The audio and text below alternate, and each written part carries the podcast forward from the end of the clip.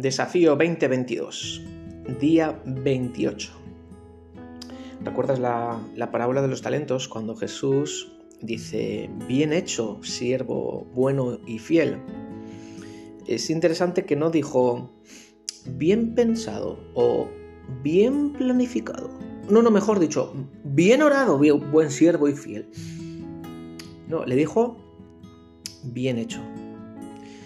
Y es que a menudo, cuando interpretamos lo de orar por todo, obviamente tenemos que presentar todo delante del Señor, pero hay muchas veces, si somos honestos, que estamos orando y la respuesta a las oraciones somos nosotros mismos y de alguna manera nuestra, nuestra oración puede llegar a ser incluso una forma de desobediencia o de pereza o incluso de, de negligencia. ¿Vale? No malinterpretes lo que estoy diciendo. Ora por todo y después vuelve a orar.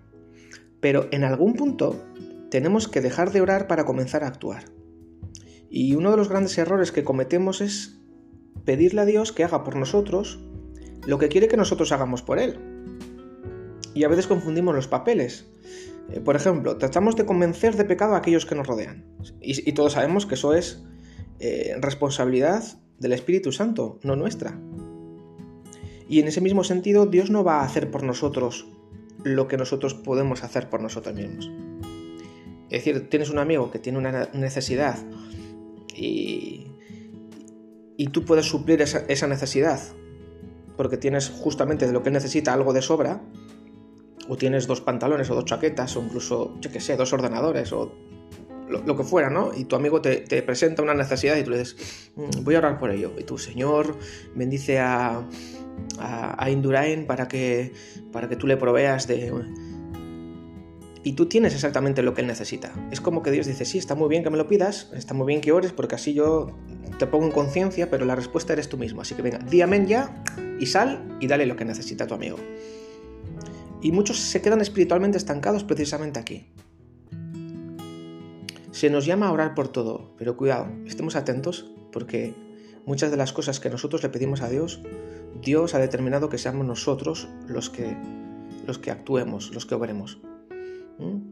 Eh, igual estás orando para que haya armonía en tu casa y eso está genial, pero igual tú mismo tienes que empezar por eh, quitar los cerrojos de la no comunicación y empezar a hablar con las personas con las cuales no te hablas. Porque si no, por mucho que ores, mm, mm, los demás no van a cambiar, tendrás que empezar a cambiar tú mismo o cualquier otro tipo de cosas. Le estás pidiendo a Dios que mejore tu economía, pero te niegas todavía a lo mejor a, ofrendar, a diezmar. Entonces Dios está diciendo, sí, está muy bien que ores por tu economía, pero empieza a obedecer y así yo también te podré bendecir. Y así un montón de cosas. Así que hermanos, queridos del PEC, no, no nos limitemos solamente a orar. Hagamos algo al respecto también. Dios te bendiga.